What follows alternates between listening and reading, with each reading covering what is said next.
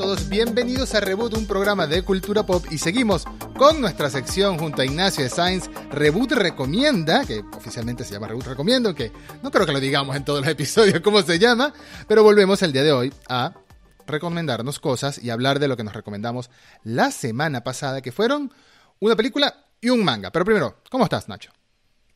Estoy muy bien, estoy muy bien y muy contento con el concepto de Reboot Recomienda y con el nombre de Reboot Recomienda. Tiene la aliteración tan eh, DC Comics que a mí me gusta. El re, re me parece, me parece que pega. Me gusta que digas Reboot Recomienda y aparte con tu, con tu pronunciación, con tu pronunciación que no, no es tan enrevesada como en Argentina, sino que tiene como un flow más lindo.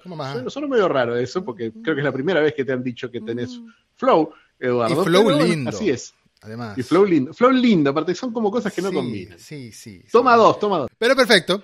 Eh, la semana pasada nos recomendamos, yo le recomendé a Fichi una película tailandesa de terror y él me recomendó un manga japonés. Aunque no entremos en la discusión de si el anime tiene que ser de Japón y el manga también, por favor. sería el tercer capítulo consecutivo. Vamos cuatro capítulos y tres discutiendo el mismo tema. Sí, un manga de comedia, un poquito de acción, un poquito de aventura y, mucha comedia en general. Pero bueno, comencemos con el episodio de hoy. Comencemos con el episodio y como siempre eh, te voy a preguntar, ¿por qué elegiste Shatter, esta película tailandesa de terror de 2004? ¿Por qué la elegí? Porque veníamos con la onda de recomendarnos cosas asiáticas distintas y tú me acababas de recomendar Possessor, así que dije, ¿cuál puede ser el equivalente? Porque ya veo ¿Cómo te explico? Primero pensé ilusamente, o ingenuamente, no ilusamente, ingenuamente pensé que las recomendaciones siempre me iba a ir más por el lado de la ciencia ficción, de la fantasía, magia, juegos, etc. No me imaginé, pero me alegra que haya sucedido, que podíamos también irnos un poco por el terror y por el horror y por el suspenso y el misterio y tramas no necesariamente relacionadas al fandom o no tan relacionadas al fandom, ¿no? A lo que llamamos fandom como tal. Y me acordé de esta película que hace muchos años, recordando que en el episodio pasado dije que la vi hace como 15 años atrás. Y en ese momento me impactó, me gustó, pero más que todo me impactó. Y dije, bueno, vamos a traerla, vamos a revivirla y ver qué piensa Fichi y al mismo tiempo qué pienso yo en este momento, después de todos estos años, de la película, porque la verdad no me acordaba de mucho. Me acordaba me acordaba exactamente de, de, las escenas finales. De ese final me acordaba, porque fue el que me marcó. Pero del resto de la trama no me acordaba en lo absoluto y dije, bueno, vamos a aprovechar. Reboot recomienda, la traemos de vuelta y hablamos al respecto. Así que, Fichi, Shutter o Shutter, una película de 2004 tailandesa, tuvo su remake en el año 2008 y aprovecho y te pregunto, ¿qué te pareció la película? La película me gustó, me gustó mucho. Me gustó mucho la al principio no, al principio estaba pensando, ¿qué le pasa a este señor que me recomendó una película tan que parecía hecha por estudiantes de cine?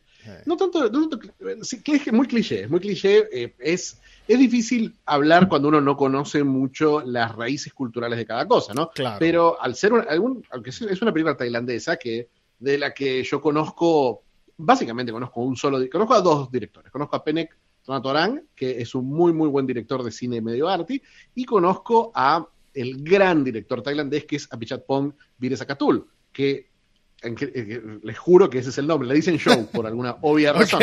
Pero Apichatpong es un director que ha ganado la Palma de Oro en el Festival de Cannes, es un director maravilloso. Ha dirigido películas como Blissfully Yours, Tropical Malady, El tío Bummi, y eh, solamente conocía a ese cine tailandés. Esta es una película muy, muy comercial, eh, profundamente. Es más, en su momento fue la película más exitosa de la historia en Tailandia. Y, me, y me sorprendió lo, lo, similar que era el J-Horror que estaba de moda desde, desde Ring, esta película de Hideo Nakata del 98. Eh, me pareció que iba muy en esa onda, en la onda de Ring, en la onda, todavía más en la onda de Grudge, y eh, de Shugon, eh, otra, otro, otra exitosa película de J-Horror. Decía, esto parece un estudiante... Tiene una precuela en Netflix que es muy fuerte de ver, Shugon. No está mal, no está bien, digo que fue complicada verla porque es muy, muy gore, muy, muy actual. No se siente como el J-Horror de antes, se siente un poquito más explícito bueno, justamente el J-Horror y el gore no son cosas que vayan de la mano. Hay una sensación de incomodidad en el J-Horror, hay una sensación de que nunca se sabe si estás dormido o despierto, si es una alucinación o realidad. Esos tonos los maneja muy bien la peli, pero eh, empieza muy esquemática, muy básica. increíblemente mal actuada. Mm. Y, y los primeros, la primera media hora estaba como diciendo, pero si esto es, un- es una película de estudiantes, se sentía. Sí. Pero también sentí, esta es una película de un país en el que no hay una gran industria y se nota que todo el proceso de filmación fue algo complicado, algo lento, en el que filmaban cuando podían y como podían, y a la vez se sentía que se siente que los dos directores, pues una dupla de directores, Mm. que claramente hay dos miradas en la película y hay escenas que son más de uno y escenas que son más de otro, hay escenas que son más humanistas y escenas que son puramente visuales, que se nota que vienen de la mano de dos directores distintos. Eh, pero de a poco, mientras iba, siguiendo la película, me iba atrapando más. No tanto la, la historia de los personajes, porque el protagonista es particularmente mal actor, eh, pero sí eh, la historia que iba detrás. Y me terminó atrapando. No sé si quieres contar un poquito, Edu, de qué se trata. Bueno, la película, la película trata de una cosa y termina abriendo la historia mucho más. Por eso es que me gusta en ese sentido. Me volvió a gustar en ese sentido este segundo visionado después de muchos años, que casi cuenta como un primer visionado, con la excepción del final de la película, porque de verdad no vamos a hacer spoilers. En Reboot recomienda no hacemos spoilers, pero sí puedo decir que el final de la película te impacta. Y eso es lo que más. Y cuando digo el final, es el final final, los últimos 90 segundos o 120 Los segundos. últimos 90 segundos, los, sí, los últimos, los últimos dos o tres, los últimos 10 minutos en realidad, eh, que ponen en contexto muchas de las cosas que a mí no me gustaban de los actores, Hmm. las ponen en contexto. Y digo, ah, pará, no es que estos actores, eh, estos actores son medio malos, pero me estaba diciendo algo con la actitud de estos actores la, la película. Me, Sí. daba, me estaba diciendo algo con, con la forma en la que este personaje se relaciona con el mundo. Me estaba dando una pista de lo que íbamos a ver en ese final que es impactante, que es poderoso y que algo raro para el cine, para el cine asiático, que Sí, suele sí. ser un poquito insensible con respecto a algunas cosas, me pareció bastante bastante humano y bastante compasivo con Sí. lo que le está pasando a todos los personajes. Sí, tiene- Me pareció, es una manera muy buena de verla. Es una manera muy buena de Me- me- verla. si- sin entrar en detalles el Sin entrar en detalles, pero por eso, hablando un poquito de la premisa como, como si fuera un tráiler, ¿no? Lo que vamos a decir. Sí, sí. La película arranca con un grupo de amigos en la fiesta de matrimonio de una persona, de uno de ellos, eh, cuatro amigos y sus parejas, o al menos la pareja de dos de ellos, la esposa, la esposa recién casada de uno y la novia del protagonista. El protagonista y su pareja van en auto por una carretera de noche regresando después de la fiesta. Eh, no nos queda claro si la chica ha tomado lo suficiente como para estar afectada o muy afectada, pero el, el chico sí está claramente afectado por el licor. Pero bueno, eso es un poco irrelevante en realidad. El hecho es que arrollan a alguien, atropellan a alguien en el camino, y a partir de ahí empiezan a suceder una serie de cosas, una serie de misterios de quién es la persona que atropellaron, si está bien o no después del atropello, y por supuesto empiezan a suceder cosas sobrenaturales alrededor del protagonista y de, de- de su trabajo, incluso de su medio de vida, porque el protagonista es fotógrafo. Por algo la, la- la película se llama Shutter o Shutter, que es eh, el obturador, ¿no? El obturador. Exacto, Sí, sí. el botoncito que uno aprieta para tomar la foto. El botonito. Todas sus fotos empiezan a aparecer marcadas o manchadas a partir del, del momento de que atropella a esta persona.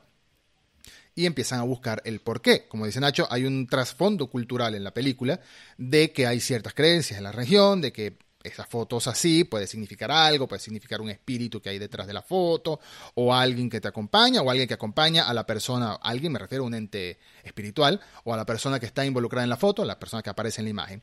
Y empiezan a jugar con ese concepto que estuvo muy de moda hace muchos años en las revistas de misterios, cuando comprábamos revistas de misterios, cuando comprábamos revistas de, de ovnis y de paranormales, de la foto en la que si se ve una sombra rara y que, bueno, puede ser una mala exposición del momento de la imagen, o puede ser un muerto. Entonces, que la persona siempre quiere creer que es el muerto, que es el fantasma. Eh, entonces, a partir de ahí empieza un juego con este concepto, empieza una investigación y se va tornando de una historia muy básica a un poquito más oscura, un poquito con un misterio que la primera media hora no te imaginas que hay ese misterio detrás. Más que todo pareciera pareciera que vas a ver algo donde los personajes van muriendo uno tras otro por porque alguien un bicho los agarra, así con un scary jump. Y no es así. No es así. No, no, no. La película se ahorra mucho el, el jumpscare de, por completo, se ahorra el gore que casi en absoluto, pero se empieza a volver, empieza muy J-horror y muy genérica, y se empieza a volver súper específica, que eso es lo, lo que más me atrajo, ¿no? A mí, a mí siempre me gusta de ver cine internacional también empezar a explorar una cultura, empezar a explorar una ciudad, a ver cosas distintas, ver que hacen cosas distintas. Y de a poco se vuelve súper específica como una historia tailandesa. Empezás a sentir esa, esa Bangkok. Empezás a ver, por ejemplo, las fotos profesionales que él hace, las fotos de, boda, no son las fotos normales, las normales.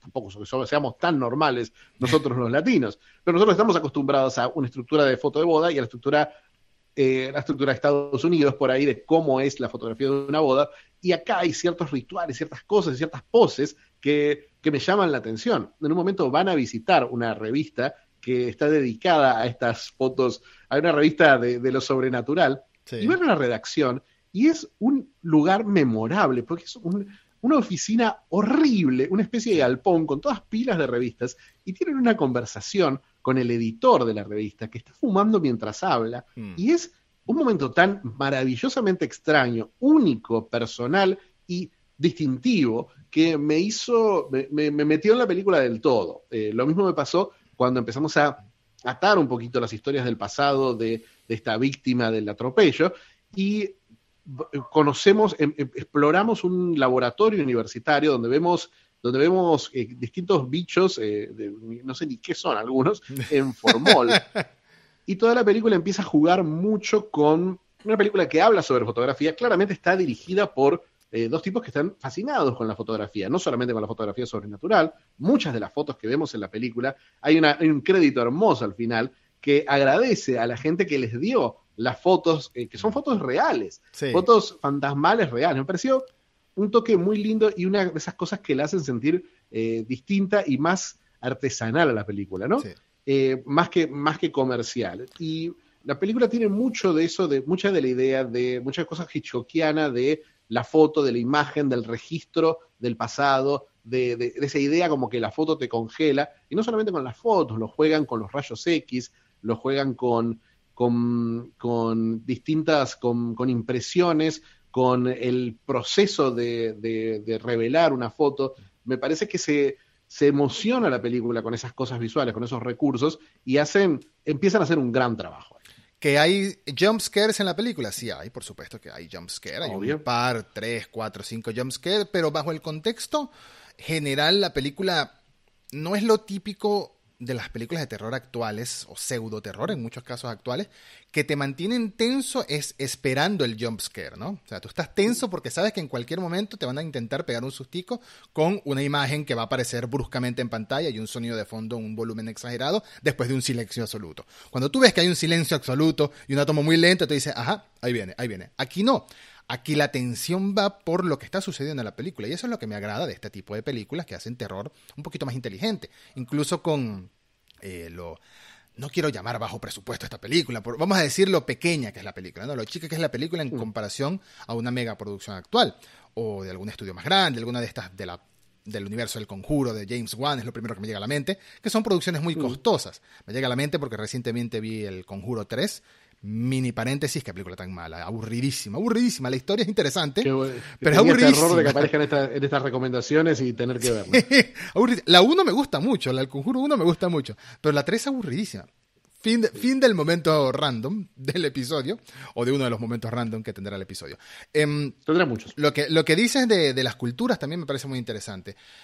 Hace poco vi una película que se llama Solo Dios Perdona, Only God Forgives, que es de Nicholas Winding Refn, uno de mis directores favoritos, honestamente, tiene muy pocas películas, y si le gusta a Kojima, me gusta a mí también, no, no es por eso, de verdad me gusta mucho su estilo neonizado, su estilo cyberpunk al grabar películas, me encanta.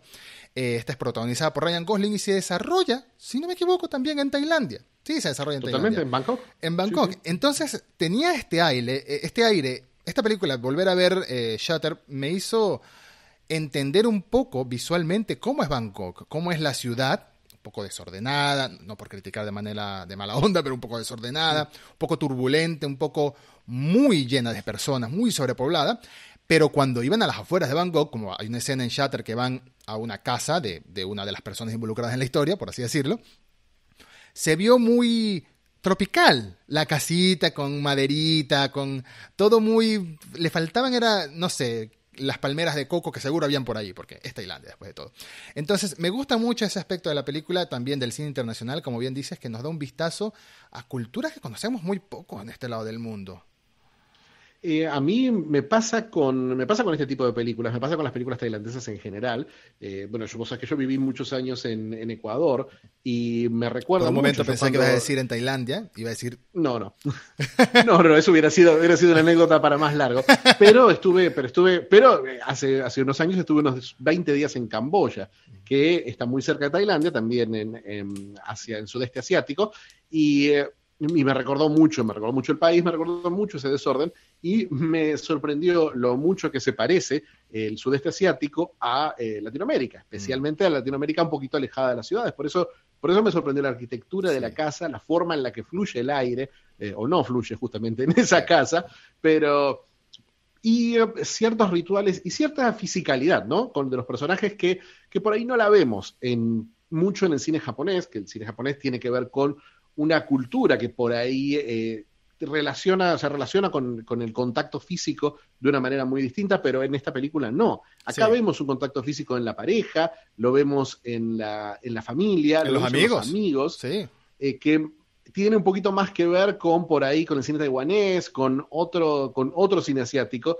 que por eso, por ahí el, el J-Horror eh, siempre está relacionado con una cosa que creo que también es muy de, foráneo esto, de, extranjero, de no, de no ser parte de una cultura, de que nosotros leemos el J-horror como frío, como distante, como emocionalmente, eh, un poquito como que hay un bache emocional entre los personajes y nosotros, que por ahí un japonés no lo siente, porque bueno, es la forma en la que se expresa, pero sí es más fácil relacionarse emocionalmente con la forma en que estos personajes reaccionan y que regatean y que hablan y que ocultan secretos y que, revelan cosas, eh, especialmente cuando se vuelve más emocional la película en esa, la verdad, excelente, excelente última media hora. Sí, em, creo que tienes razón, que por eso es como más fácil relacionarse con, la ambientación, sobre todo de la historia. Eh, desde que en Argentina conozco muy poco, la verdad, conozco Capital y un poco más, pero en Venezuela hay muchos pequeños pueblos, hay un parque nacional que es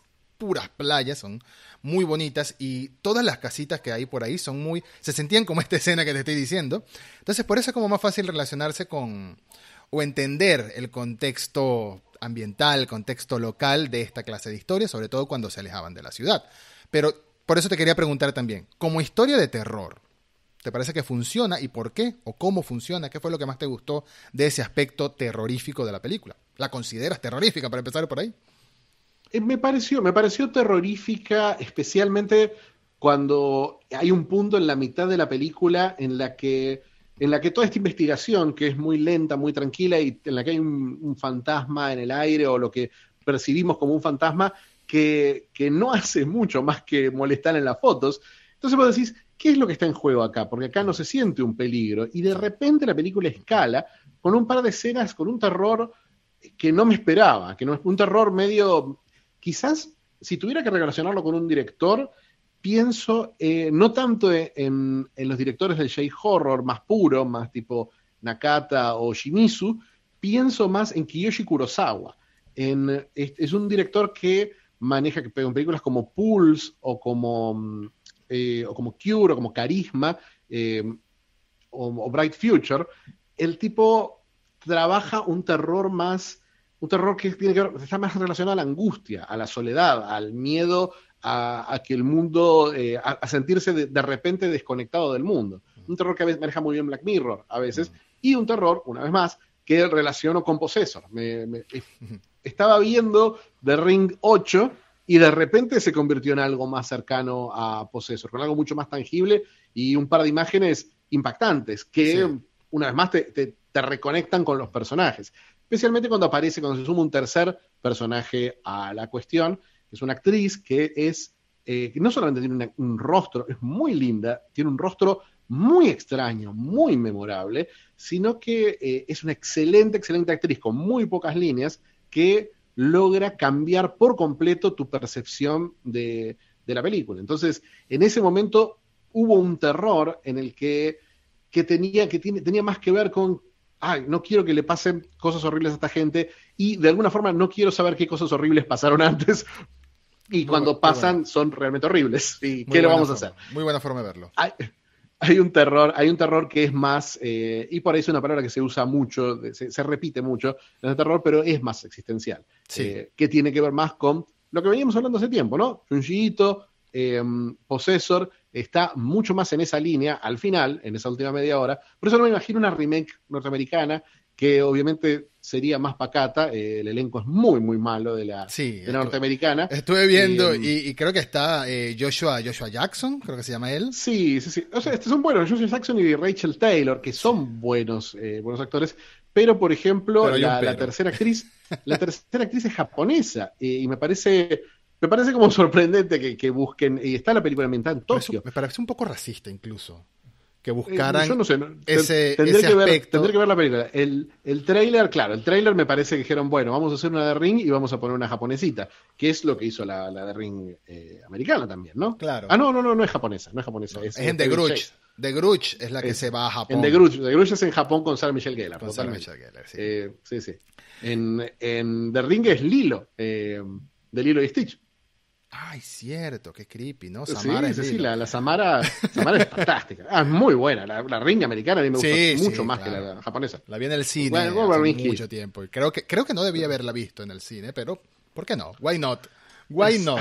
tiene, tiene, unos jumpscares con unos ciervos esa película que todavía que, son de los momentos en el cine que, que, que, que me da mucha pena haber ido con gente y que recuerde más mis reacciones que la película. Pero ahí te das cuenta, fíjate, de lo mismo que estamos hablando en el cine tailandés, en el cine japonés, de cuando juegan bien con la inteligencia, con hacer terror inteligente, ¿no? Para mí una de las partes más perturbadoras y terroríficas de The Ring ni siquiera es cuando sale Samara de la televisión, que sí, que esa parte es horrible, es el video como tal. El video a mí ah. me traumó. El video a mí me traumó. Lo, lo absurdo, lo abstracto, lo, lo, aleatorio incluso del video, a mí me traumó. Y esto sucede también en Shutter o en Shutter. Eh, voy a tener que decir Shutter o Shutter cada vez que diga la palabra por tu culpa. por tu culpa. Eso me, me, pasó con esta película, de que ese final, más que ser un jump scare, no, sin spoiler, más que ser un jump scare, es una escena que se da de una manera fluida, el final, y se te queda grabada entre ceja y ceja esos últimos segundos, se te quedan grabados y, no para, la película no para de... Hay un momento, como dice Nacho, hay un momento que hay un antes y después para la película, es como que pasan una página y dicen, ok, ahora nos ponemos en serio, se arremangaron y empezaron a pasar cosas, empezaron a revelar información y es como si estuvieras viendo otra película. Es como si estuvieras viendo otra película, que sí, va de la mano con la primera mitad, pero es, como el meme de, uh, that escalated quickly, ¿no? De Will Ferrell. Algo así. ¿La recomendarías? ¿Te gustó la película?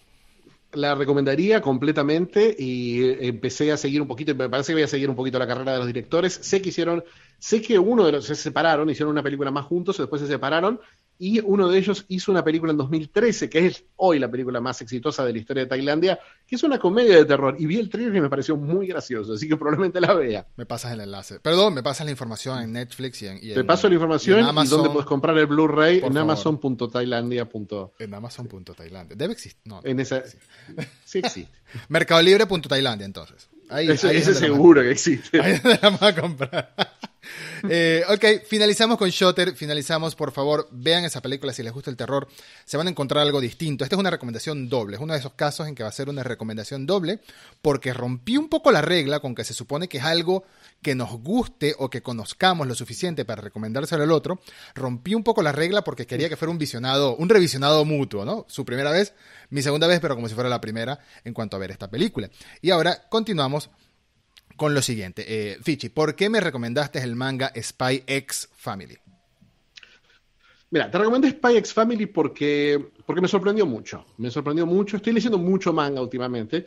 Y Spy X Family me llamó mucho la atención porque es una, una conjunción de tonos que no esperaba. Esperaba algo más shonen, esperaba algo más, más, más basado en la, en la acción. Eh, pero no es, no es algo así. Es una mezcla de tonos eh, brillante para hacer una, serie de, de Shonen Jump, que uno espera algo más o menos típico, ¿no? Mm. Eh, para contarte un poco por qué me llamó la atención, tengo que contar un poco de la premisa, ¿no? Es una historia ambientada en, una especie de Guerra Fría, en un símil de la Guerra Fría, en los, parece, pareciera, pareciera que la historia estuviera ambientada en, eh, Berlín en los 80 es un país son países imaginarios, la ciudad es imaginaria, pero es básicamente Berlín. Eh, la idea es que un espía perfecto, Twilight o Crepúsculo, se tiene que infiltrar en la ciudad enemiga y simular que tiene una, una hija y un esposo, una familia completa, eh, para que la hija se inscriba en una escuela de élite y lo contacte con el hijo de un político para meterse en su círculo social. Es una premisa que es un punto de partida de muchas una historia posible de ciencia ficción, de ciencia ficción, de espionaje. James Bond. Es una historia sólida.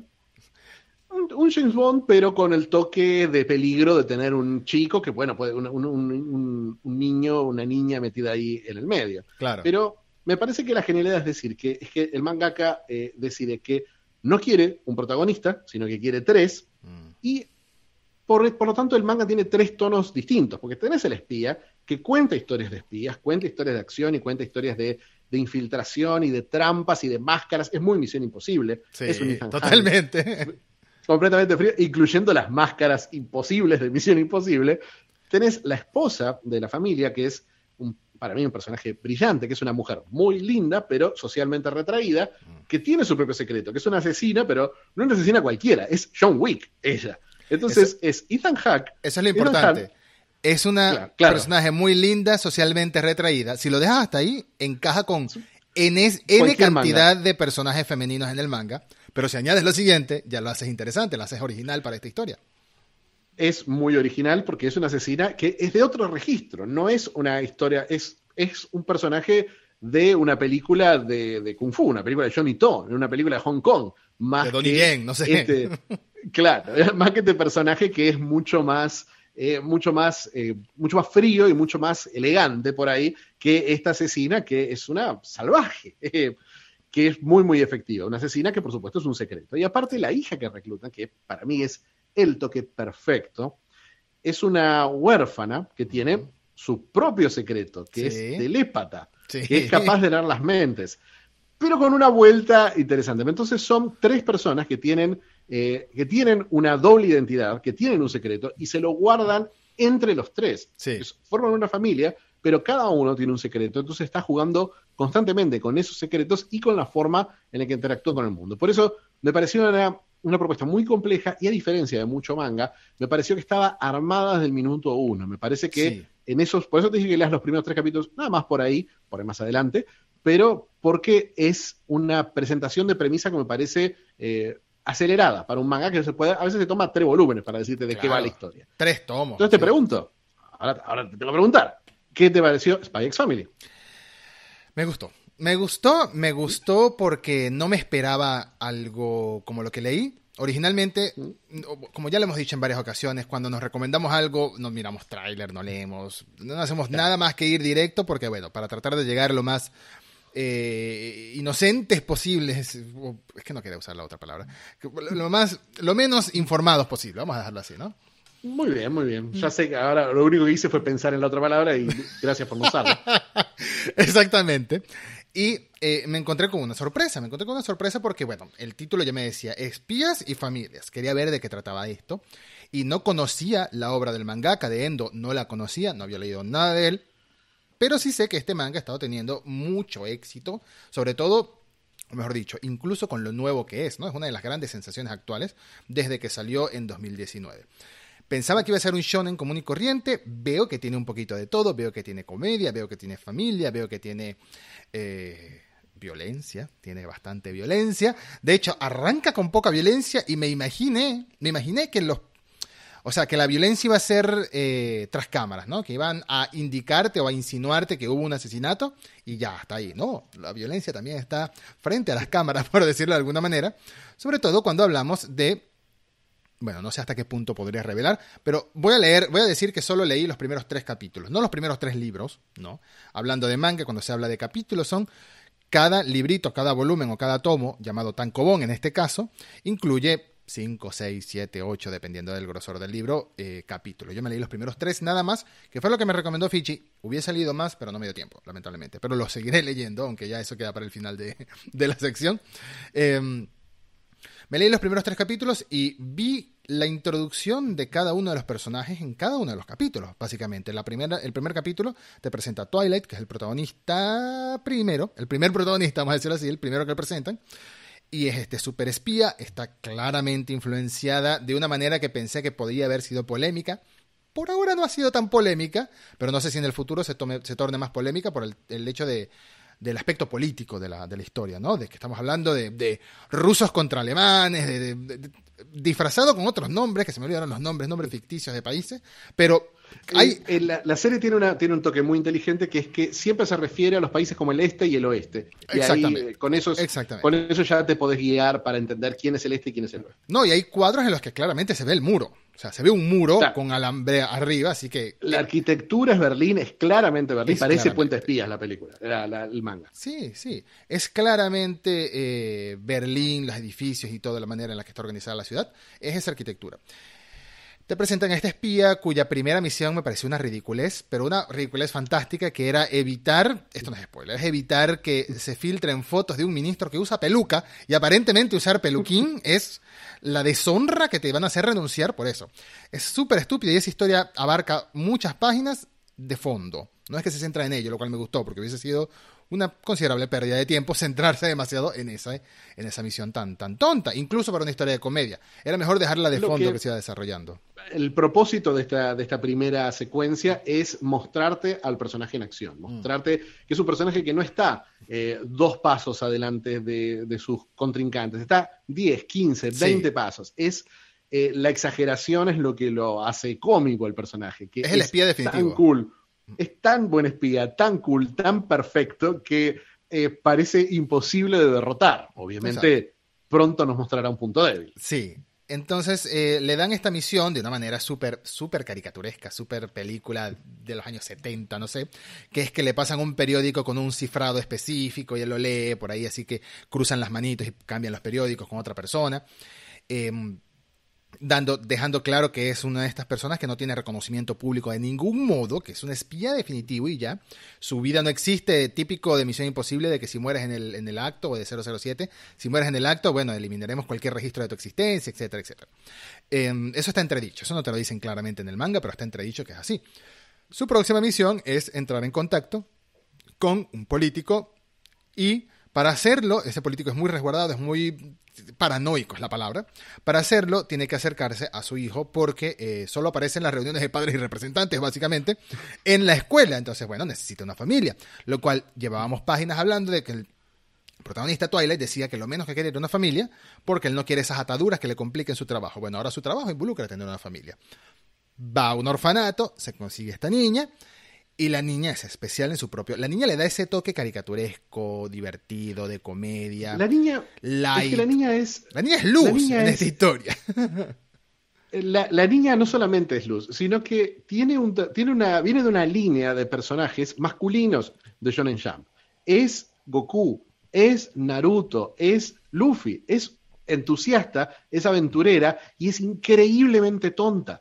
Es es una chica que intelectualmente no tiene muchas luces, eh, que es un gran problema. Como es telépata, sabe exactamente lo que, lo que Twilight quiere, lo que el espía quiere, sí. lee su mente y dice, bueno, estas, estas son las cosas que le tengo que decir para que me lleve a mí, porque me quiero ir de este orfanato. Claro. Entonces hace esto y ella piensa, él, él piensa, encontré una niña genia. No, ella es lo opuesto de una niña genia. Ella es atroz, es fatal y es muy divertido que sea así porque es un toque que nunca había visto, el de tener un personaje que tiene la capacidad de leer lo que estás pensando, pero no entiende lo que estás pensando, porque es muy tonta. Exactamente. Entonces, es muy tonta. Entonces, es las muy confusiones. El, ella, ella, interpreta, ella es inocente, aún para su edad, es inocente. Tiene seis años y dice parece que tiene todavía seis años. menos. Ojo, cuando ella dijo, esto, esto no es spoiler, pero cuando ella dice que tiene seis años, poco antes había pensado Twilight que necesitaba un niño o una niña de seis años. Así que no me queda claro si tiene seis años, ¿verdad? Quizás tiene cinco. No, lo no, me queda claro si ella sabe cuántos años tiene tampoco. Ojo, tampoco, eh, me por parece ser huérfana, que, sí. Me parece que es, es, algo, te puedo decir desde, desde, desde, haber leído más capítulos, es algo con lo que se juega un poco, decir, bueno, ¿de dónde salió esta chica? Eh, no al punto de preguntarse por qué tiene estos poderes, porque eh, parte del atractivo de la serie es eso, es esa, esa doble, ese, ese doble engaño. Primero, sí ellos forman una familia que es falsa sí. por un propósito de, de, infiltración. Entonces, ellos están engañando a la sociedad completa. Y a la vez, ellos tres se están engañando los unos a los otros, ¿no? Claro, porque después, es... después entra Yura, que es el personaje de eh, la, mamá de esta relación, de esta nueva relación, se conoce por casualidad con, Twilight, con el papá, por así decirlo, se conocen por casualidad en una tienda, en, una, en, un, sastre o una sastre, y eh, a partir de entonces llegan a un acuerdo, se conocen, la relación también escala muy rápido, llegan a un acuerdo de vivir en pareja porque les conviene a los dos, porque eh, básicamente, por la política de estas regiones, de estas naciones, las personas de ciertas edades que ven solas son sospechosas, ¿no? Ya empiezan a ser, hay como una especie de casa de espías, de mucha sospecha, mucha conspiranoia, mucha paranoia. Y por ende a ella le conviene tener una pareja, si sea de mentira, o al menos de mentira. No sé si esto va a terminar en una relación romántica real, no lo sé. Llevo tres capítulos de 40 creo que van publicados, si tomamos en cuenta los siete. Llevan 47 capítulos, sí. 47, así que no tengo ni idea en qué va a parar esto. Pero por ahora tenemos a tres personajes que se necesitan los unos a los otros eh, cada uno a su manera, sobre todo Anya, que estaba la pobre niña, la niña se llama Anya, por cierto, eh, estaba desesperada de salir de ese orfanato y de por fin conseguir a alguien con quien quedarse, que además, esto es graciosísimo, a ella le gustan las series de televisión de espías. Entonces romantiza la idea del espionaje y vive con una espía que se supone que no debe saber que es espía, pero como le lee la mente sabe que es espía. Entonces todo para ella es divertido, todo para ella es una aventura no solo, no solo eso, sino que sabe que él, él, es espía, sabe que ella es asesina, porque obviamente está leyendo las mentes todo el tiempo. Sí. Y para ella, ella, uno, uno, más o menos tiene una idea de lo que representa para Anya tener un asesino y un espía. Para ella es lo mejor que le podía pasar. Ella está feliz de la vida, disfrutando de su, de su familia falsa. Pero Anya es muy transparente. Anya sabemos que desde el primer momento que los conoce eh, a, a George y a, y a Lloyd, Twilight, que usa el nombre falso de Lloyd, con el apellido Forger, que es eh, básicamente estafador, eh, falsificador es Forger, y se, llaman falsificador la familia, ese es el nivel de, humor y de, exageración que manejan. en el momento, el momento, Anya los quiere, los ama de inmediato a los dos, de una forma sin, sin ningún tipo de condiciones. Y aunque los otros dos son un poco más fríos y un poco más distantes, eh, la vulnerabilidad no es algo que se sugiere, sino que se queda, queda claro desde el principio que Lloyd, que hay una conexión entre Lloyd y Anya, hay una conexión entre Lloyd y George, y hay una conexión entre George y Anya. Entonces, hay una relación y hay una, esta familia falsa eh, nace de emociones reales, que creo mm. que es lo que hace tan popular al manga, que estos no son personajes, no son personajes que vamos a ver cómo se van ablandando de a poco. En el capítulo 1 ya están, ya son blandos, son, son personajes que uno puede, que, que uno, uno sabe que de cierta forma ellos tienen sus misiones, tienen sus secretos, pero que no, uno, uno, no está todo el tiempo pensando que se van a traicionar, sino que está pensando, bueno, ¿qué va a pasar cuando se empiecen a descubrir estos secretos? Que eso es, ese es el, ese es el, la bomba de tiempo, las tres bombas de tiempo, cuatro en realidad, si contamos la familia, eh, la familia camuflada, que hay en la serie. Creo que eso es lo que la hace brillante. En el momento que empieza a mezclar esos tres elementos, empieza a mezclar la acción de espionaje, el elemento de las relaciones de los personajes y la comedia, me parece que cuando logra mezclar esas tres cosas, que es lo que alcanza en ese, en ese segundo y tercer capítulo, me parece que es donde muestra algo especial, donde realmente se ve un virtuosismo narrativo por el lado de Tatsuya Endo, que a veces, que a veces es, difícil, hay, muy buenos guiones de manga, hay muy buenas historias de manga, pero es un nivel matemático de, estructuración, de estructura de narrativa que es para mí nivel Death Note. Es eh, brillante como lo hace él. Por ejemplo, tiene un momento que, hay un momento, estaba disfrutándolo hasta los primeros capítulos. El primer capítulo es muy largo, son como 70 páginas. Son 73, también, sí, es largo. El segundo también es más largo que los usuales, después todos los demás son de veintipico de páginas. Pero el, primero me había gustado mucho, el segundo me estaba gustando mucho porque me encantó el personaje de ella, pero hubo un momento que no voy a spoilearlo porque es brillante y aparte lo pueden leer gratis en la aplicación Manga Plus, así que pueden bajársela y leerla en este momento mientras nos escuchan. Esperen, son 10 minutos de programa, por favor. Terminen de escucharlo. Y por favor. Eh, por favor. Eh, pero, pero tiene un momento en, ese segundo capítulo en el que solté la tablet y dije, esto es especial. He leído muchas cosas últimamente, pero esto es algo especial, esto es algo único, que es un momento en el que, un momento de acción muy gracioso y de un romanticismo delirante, porque es un momento, es un momento romántico, es un momento de comedia romántica, mm. eh, pero que involucra una granada. Y eh, es eh, magistral, magistral. Me parece que Edu ya, ya sabes de qué, de qué momento estoy hablando. Y para mí en ese momento dije, para, esto ya hizo, me hizo un clic especial. Quiero seguir a estos tres personajes hasta a donde sea que vayan. Sí. Y eso es lo que logra. Después la serie, la serie se vuelve un poquito más... eh, obviamente tiene que empezar a contar una historia tiene que empezar a meter elementos narrativos adicionales, otros personajes, eh, otros detalles, pero pero el corazón siempre terminan siendo eso, lo- la, la familia, ¿no? La Spy Sí. Family Por ahora- del nombre, y por ese lado. Por ahora, hasta el tercer episodio, hasta el tercer capítulo, perdón, solamente hay un personaje secundario recurrente, que es como un sidekick de- del protagonista de, de Twilight, del, del espía, no del asesino, sino del espía. Que también Y- da, da la, primera, la primera página del segundo capítulo es un gran momento con ese, con ese sidekick. Sí, sí. Y em, está la idea, ¿no? Está, lo que más me gustó de este manga es que parece, del mismo modo, parecido más o menos a lo que veníamos hablando en Shatter, que es que parece que, que va en cierto modo apoyándose en algunos clichés y se los va, se los va quitando, se los va sacudiendo de, de, de una forma muy rápida. Decías que el primer capítulo eh, eh, pasa muy rápido algunas cosas y de una vez se ablandan al final, ¿no? Es como decir que en términos muy otaku se podría decir que comienza como un sundere este y de repente ya, ya te das cuenta de por dónde va la historia, de por dónde van las relaciones entre los dos primeros personajes que nos presentan principales, que son Twilight y Anya. Pero luego metes a Yoru a la fórmula y calza rapidito en la familia de una vez, porque no se dan muchos rodeos, no se dan muchas explicaciones. Hay una persecución en el comienzo de, de- no sé si es en, en el segundo o en el tercer episodio. Hay una persecución que involucra un ladrón y se supone en el tercer que episodio. en el tercer capítulo. Y se supone que ellos dos no saben quién, qué, cuál es la realidad, cuál es la- la- el trabajo real del otro. Pero hay una secuencia de acción que uno se podría preguntar, pero no se pregunta por qué pudo hacer eso, por qué supo hacer eso. No, no importa, no hace falta. El hecho de que los dos terminaron felices y con la obra hecha, con la acción hecha, y ya. Es que ahí, ahí es donde, por eso me parecía importante que el primero, el segundo y el tercero, que es el, el tercero es el que nos muestra a la familia coordinando, ¿no? A la Sí. familia eh, que no solamente está, está- tiene una misión conjunta, que en este caso es una cosa muy simple, de encontrar a un ladrón, eh, un ladrón que es un, un, un peque- un robo callejero y ellos Un carterista. medio que lo detienen. Un carterista es una cosa muy, muy simple, pero la forma en la que lo resuelven eh, es una escena de acción en la que los tres personajes colaboran, pero no pueden saber que están colaborando. Sí. Anya está leyendo mentes, pero no puede decirles, estoy leyendo la mente y está por allá, porque no puede revelar su propio secreto.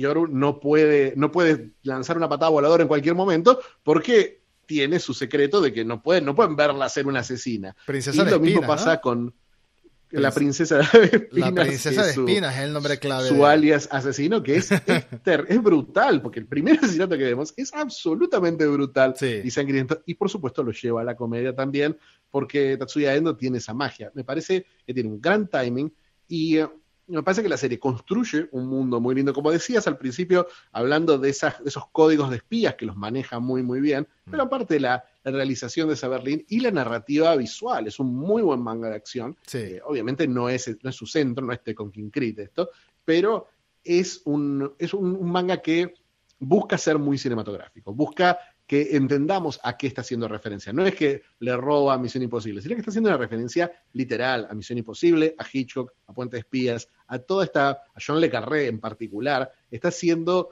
eh, ese remix. Y es algo que me gusta poder decirte que a lo largo de la serie aumenta muchísimo. En este momento están en una secuencia de, para alrededor del capítulo 47, que es una, una larga, un largo tiene la estructura del heist de la, de la película de robo de la, Sí, sí. del Ocean's Eleven Sí. eh, y, y tiene, mantiene, mantiene todas las mismas reglas, pero con estos personajes, con la misma comedia y con una narrativa que te hace saber dónde están los personajes en cada punto eh, todo el tiempo. Un muy, muy buen laburo de estructura que no suele ser el fuerte del manga y que creo que, creo que por esa popularidad y por el trabajo que toma, es que no es un manga que se actualice con una frecuencia eh, cómoda, no es un manga que todos los, todas las semanas sabemos que vamos a tener un capítulo tipo Naruto. Estos, este es un mangaka que se toma pausas, que a veces, qué sé yo, el capítulo 47 salió hace dos semanas y vamos a tener que esperar dos semanas más hasta que salga el próximo capítulo Un mes. no un mes y eh, no no es algo no es algo que moleste porque realmente el resultado final es, eh, es genial no sé cómo será ahora en octubre creo se estrena la adaptación al anime. Eso te iba a preguntar para, para, para finalizar la sección, eso te iba a preguntar, ¿viene un anime? ¿Hay un anime? ¿Está confirmado? tiene muchísimo potencial para anime, la pregunta era cuándo, ¿no? Está claro, tiene mucho potencial para anime. Yo no sé cuántos capítulos va a poder tener y si van a poder mantener esa, esa velocidad que tienen, suelen tener las adaptaciones de Shonen Jump, eh, que quieren capítulos todo el tiempo. Mm. Eh, no puede ser My Hero Academia que tiene 105 mil capítulos. Eh, no, no, es, no es un My Hero Academia que, que sabemos que en un capítulo no pasa nada y que, que dura, que, que, vamos a tener uno toda la semana, porque bueno, hay un poco de charla, hay un par de patadas, de vez en cuando hay un capítulo en el que pasan cosas. Acá, no, acá, acá se nota que está escribiendo para el tancobón eh, Endo y está dibujando para el tancobón porque no, no, tiene, no tiene esa cosa que uno. Yo, yo, lo sentí mucho, por ejemplo, con la otra maravilla de Shonen Jump, que ya te. Que creo que ya la has leído, si no te la recomendaría, que es Chainsaw Man. Que Chainsaw Man para mí es una obra maestra. Sé cuál es, pero no la he leído. Se viene pronto entonces. Es una obra maestra en el manga para mí. Eh, pero hay eh, capítulos, hay, un, tanco, hay dos, un par de tancobones que son flojos, que se nota que el peso de la serialización semanal eh, hace que la historia sufra. Y, el dragón de Shueisha atrás pidiéndote, dame más. Es, claro, es el, es el editor pateándote la puerta. Entonces, entonces sí se siente, se siente en Chainsaw Man y creo que también es la razón por la que Chainsaw Man frenó ahora y como cerró su primera parte de la historia con solo 97 capítulos, raro para un fenómeno como era la serie, y que recién la retomará, la retomará después. Pero eh, me gusta, me gusta que Joyce empiece a cuidar un poquito más y que el dragón eh, se, guarde un poquito el fuego. Entonces te pregunto, Edu, porque te tengo que preguntar la pregunta. Bien. ¿Vas a seguir leyendo Space Family? Voy a seguir leyendo Space Family. De verdad, me cautivó la historia, me enganchó. Y esta misma noche te puedo decir que voy a leerme al menos uno o dos capítulos más. Eh, pero no los voy a consumir tan rápido. Ya me tiraste la advertencia de que aquí hay cierta lentitud en publicar más, eh, más capítulos. Recientemente perdimos a un mangaka que estaba caracterizado en parte por eso, sobre todo al, final de... No, mentira, sobre todo en toda su carrera. Toda la carrera de Berserk llegó lentito y a su paso. Así que voy a consumirlo poco a poco, voy a leerme un capitulito a la semana, dos capitulitos a la semana hasta que me ponga el día y luego a medida que vayan saliendo los voy leyendo. Pero sí, me gustó mucho, sobre todo porque mi relación con el manga en los últimos años ha sido muy seria, muy mm, terminando Berserk, muy Junjiito, muy... Estoy leyendo puro, puro Seinen y necesitaba algo más light que me diera más felicidad, me diera alegría, me diera un buen rato. Así como cuando te ves un episodio de una serie de comedia, una serie ligera, lo necesitaba y esto me ha caído como anillo al dedo, nunca mejor dicho. Así que mm, la seguiré leyendo, puedes estar seguro. Y pasamos a la última sección de este episodio, que es ver ¿Qué vamos a, recomendar la próxima semana? ¿Cuáles son las opciones? Como siempre, como siempre recordamos, yo le propongo tres cosas a Nacho, Nacho me propone tres cosas a mí, sean juegos, sea películas, sea series, sea cómics, sea manga. Y elegimos una para la próxima ocasión, ya sea porque las otras las hayamos visto o porque sencillamente es la que más nos llamó la atención. Y bueno, te invito a que comiences tú esta vez. Bueno, mira, yo me inspiré, en mis elecciones me inspiré en, en, tu, en tu elección de Jota, porque me gustó mucho la idea de usar la selección como una excusa para revisar algo que viste hace mucho tiempo y del que tenés un buen recuerdo, pero quién sabe lo que opinarás ahora. Entonces, elegí tres cosas que no, no reviso hace, hace un tiempo. Bien. Em, son un juego, una película y un cómic eh, norteamericano. Eh, el juego es un juego que yo lo considero, eh, lo consideré en su momento el mejor juego de la década, eh, pero no lo juego hace varios años. Eh, es un juego de que yo lo juego originalmente en celular. Es un juego de celular, tablet, está en PC en una versión mucho más bonita. Se llama 80 Days, 80 días. Es un juego del estudio Inkle, un guion de la brillante, brillante Meg Giant, que me parece que es la gran narradora de videojuegos moderna, eh, aparte que me parece una persona fascinante para seguir en Twitter y para, prestar atención, mm. es una, una variante de la vuelta al mundo en 80 días que tiene que es como una, es una aventura, eh, una aventura con tipo elige tu propia aventura, con un, con un par de elementos ligeros de, elegir caminos y de, y de, de, manejar inventario, eh, muy bien implementados, que se puede terminar en 20 minutos o media hora, pero te empuja a eh, jugarlo varias veces porque hay una enorme, enorme, ridículamente grande cantidad de caminos. Tiene un millón de palabras de las que probablemente leas 20.000 por, por, por, la selección. Por, recorrida. Mm. Entonces, me parece, me parece que es, en el momento me pareció una obra maestra. Tengo muchas ganas de jugarlo de vuelta y te invito eh, como opción a jugarlo de vuelta. Si no, tenemos Empress. Empress es un cómic de Miller World. A mí, Empress te diría que es lo que más me gustó. De Miller World. por, supuesto, me parece, me parece un buen recuerdo de nuestros momentos de, de Miller World. Eh, de, haber sufrido tanto con Jupiter's Legacy. En paz descanse Jupiter's Legacy. En paz descanse, sí, sí, canceladísima. La cancelamos nosotros. Em, Empress es, eh, para mí es un muy, muy buen cómic, es un cómic cortito, creo que son eh, seis o siete números, eh, es una historia que empieza y termina, que es un, lo sentí como dije, ah, mira, este es, este es Miller haciendo su Star Wars, su Flash Gordon, su historia épica, ultra veloz de, ciencia ficción, muy familiar, muy por ahí como, como Spy X Family, y con, un, ah, con arte de Stuart Timonen que es impresionante, impresionante. Bellísima, bellísimo arte, eh, bellísimos colores, una, una joyita, Empress. Entonces, es una, es una opción. ¿Y por último? Y la última opción, la última opción es, una vez más, te invito a suscribirte a un servicio de streaming gratuito, en este caso, que es Tubi, Tubi TV, que tiene varias películas del gran director japonés Takashi Miike, un director del, del cine trash, que ha dirigido películas de perfil más o menos altos, como, qué sé yo, como La Espada del Inmortal, eh, y otras películas de perfil más bajo, especialmente en su momento de gloria, en el momento que se volvió el director más notable de Japón eh, en, este mundo del cine trash, con películas como Dead or Alive, eh, como Deadly Outlaw Reka, y la película que te voy a ofrecer ahora, que es La felicidad de los Katakuris que es una película de la que no tenés que ver absolutamente nada, no tenés que saber nada, tenés que saber que existe la felicidad de los Katakuris y odiarme como hiciste con Possessor. Te puedo decir que es una comedia en este caso, no, no la vas a sufrir tanto, o sí porque está Kajimike, pero, pero bueno, esas son las opciones. 80 días, 80 days, Empress o la felicidad de los Katakuris. Vos decidís. Qué difícil me lo pones siempre. Eh, mis recomendaciones van a ser un poco más, más mainstream, eso sí te puedo decir. Pero, ¿sabes qué? Vamos por un cómic. Vamos esta vez por un cómic. Si no, elegiría la tercera opción, La felicidad de los Taka... taka ¿Taka qué? Katakuris. Katakuris. Katakuris. De los Katakuris, porque me llamó muchísimo la atención, sobre todo por ser cine japonés, pero vamos a variar un poco esta vez. Voy a elegir un cómic, eh, sobre todo porque para mí va a ser la redención de Miller, que no necesita redención. Netflix necesita redención, no Miller. Así que voy a elegir Empress, el cómic. ¿Cuánto tengo que leer de los siete números que hay?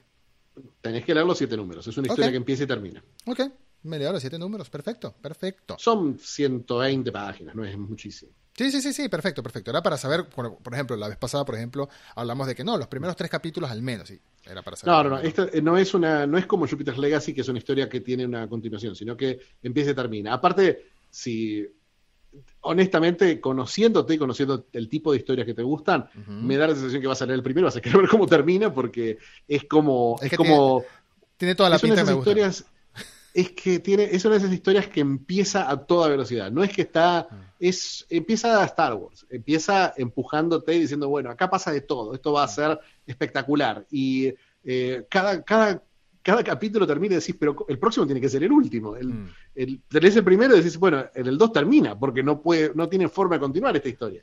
Eh, y no, no, no, le encuentra formas. Es, es el Miller en modo gran espectáculo. La verdad creo que te va a gustar mucho. Bien, bien. Bueno, entonces me apunto Empress, un cómic parte del Miller World, un cómic escrito por Mark Miller. Siete números, me lo voy a leer y la próxima semana o el próximo episodio lo estaremos aquí comentando qué me pareció. Ahora vamos con mis tres opciones. Eh, son una serie, no, son dos series, de las cuales una técnicamente es anime, y un videojuego aunque estoy casi seguro que el videojuego ya lo jugaste, pero no quiero perder la oportunidad de eh, mencionarlo por si acaso.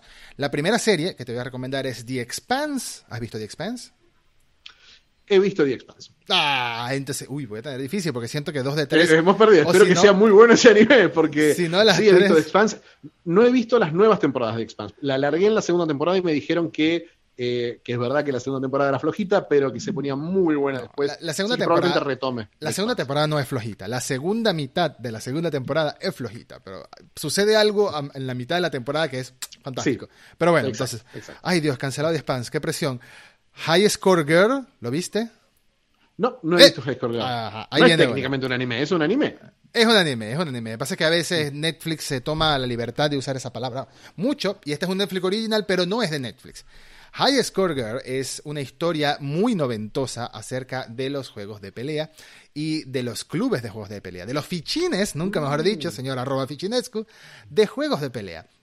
Es una niña, niña de, de- de secundaria, empezando secundaria, y un niño que puede que haya cierto interés de amistad, puede que haya cierta ilusión, porque estamos hablando de una edad que sería una ilusión, pero el centro, el epicentro de esta historia es en los juegos de pelea, y el talento que tiene esta niña en los juegos de pelea, y las competencias, la competitividad, la amistad y las rivalidades que se centran alrededor de esos fichines de Street Fighter, de, qué sé yo, de King of Fighter, etcétera, etcétera, de muchos juegos muy japoneses también. No, no se ve tanto un Mortal Kombat por ahí, por así decirlo. Pero sí se ve mucho King of Fighter, mucho Samurai Showdown, por ejemplo. Y eh, esto, de hecho, es tan, es tan grande esta serie en el mundo de los juegos de pelea, o fue tan grande cuando se estrenó y la segunda temporada también, que la segunda temporada la anunciaron en un Evo. En un Evo, que es la competencia mundial de videojuegos de pelea. O el torneo más importante polémico por algunas razones últimamente. Uno de sus fundadores fue merecidamente Mm, cancelado, pero eso no tiene nada que ver. Ya lo compró, lo compró Sony, el Evo. Así que vamos a decir que descanceló el nombre. No sé, eso, eso es para otra ocasión. Esa es la segunda opción. Y la tercera opción, que es el juego que estoy seguro que ya lo jugaste. Ese- yo lo anoté porque dije, es que tengo que mencionárselo, pero estoy seguro que lo jugó. Brothers, A Tale of Two Sons. Eh, por supuesto. Bueno, voy a sacarme otra de la manga, de la, de la lista que tengo larguísima entonces, y te voy a recomendar The Twilight Samurai. ¿La viste de Twilight Samurai? Ahorita también la viste. No vi de. Twilight Samurai, no vi de Twilight ¿No viste Samurai, Twilight sé que Samurai? es muy muy buena. Bueno, no sabes que es muy buena porque no la has visto, pero O sea, que es muy buena ser. porque la gente, gente confiable, como vos creo, me ha recomendado eh, Twilight Samurai. Twilight me la- Samurai- me la complicás. Twilight Samurai es una película de samuráis, como bien dice. Es un drama histórico japonés. Aquí seguimos, seguimos en modo otaku y wibu a 100%. Protagonizada por el gran Hiroyuki Sanada. Es una película del año 2002, dirigida por Yoji Yamada. Que es una historia que te podrías esperar al escuchar ese nombre, o quien lo esté escuchando el episodio o viéndolo en YouTube, se podría esperar a Twilight Samurai como una película de espadachines, ti- tipo Kill Bill o tipo los clásicos de Kurosawa, por ejemplo, Seven Samurai, debe ser algo por ahí. No es nada por ahí. Es un drama de periodo histórico de finales del siglo XIX o principios del siglo XIX, eh, bueno, mediados del siglo XIX de hecho, donde ya los samuráis están quedando como rezagados, como dejándose de lado, más o menos como se ve un poquito en Samurai X, en Rurouni Kenshin, pero desde un punto de vista de un padre de familia, que es un samurái, es un ex samurái o un samurái también, y está pasando por ciertas ciertos momentos complicados en su vida, pero hay mucho más alrededor. Es un muy buen drama histórico, la verdad. Eh, la película no es tan larga, la película es intensa y me gustó muchísimo. Hay muchos, hay muchos silencios en esa película, pero silencios pesados, de verdad. Y diálogos cortos, pero pesados también. Me gusta mucho esa película, es una película que la vi por primera vez el año pasado, que estuve haciendo un festival internacional de cine japonés en mi casa, nada más. Estábamos viendo en mi casa muchas películas japonesas. Así que esas son mis dos recomendaciones, te quedan ahí. High Score Girl o Twilight Samurai. Elija. Mira, eh, justamente vengo de ver y de estudiar en profundidad y escribir eh, muchas páginas sobre una peli asiática con, con samuráis de mentira, eh, con samuráis, no con samuráis, sino con espadachines, pero espadachines melancólicos y muchos silencios. Bien. Así que vengo, vengo de un tono parecido, vengo de las cenizas del tiempo de Bunker Boy, que ya te la, había recomendado, pero la aproveché para escribir para, para la cosa. Así que voy por, voy por High Score Girl, voy Bien. por High Score Girl, por Netflix, eh, y igual, guárdate Twilight Samurai. Me parece que pronto vamos a hacer una, un capítulo de, de segundas oportunidades, ¿eh? Sí, De los que sí, nos quedaron sí. colgados, porque Sí. creo que nos quedaron varias que, que merecen una segunda oportunidad, una, una- volver al mazo y repartirse una vez más. Pero por Sí. ahora, High Score Girl es mi elección para el próximo programa. Bien, entonces quedamos así. Para el próximo, Reut recomienda, va a ser Empress de Mark Miller, ese va a ser el cómic que voy a leer yo. Y Nacho va a ver High Score Girl, que puedes verte la primera mitad de la primera temporada, si quieres, o toda la primera temporada, como tú quieras. Mírate los primeros, la primera mitad al menos de la primera temporada. eh, está disponible en Netflix. Bueno, nada más que despedirnos, nada más queda que despedirnos y hasta el próximo episodio. Estuvo muy interesante este, hablamos de terror, hablamos de mangas felices, un buen contraste ahí entre el terror y el Spy Family y quedamos pendientes para la próxima hablar de estas dos historias que seguro va a estar muy interesante. Tengo ganas, esta misma noche posiblemente comience con Empress y siga con Spy X Family. Así que ahí nos vemos, nos vemos la próxima semana, Fichi. Como siempre, un placer hacer esto contigo un placer también, también compartir esta experiencia y la verdad sí tengo muchas ganas de ver ese nuevo, ese contraste entre la ciencia ficción y el realismo nerd. Bien, bueno, hasta la próxima. Eh, recuerden, como siempre, dejar su like, suscribirse al canal, compartir en redes sociales si les gusta este, este formato. Bueno, nos vemos en el próximo episodio. Chao.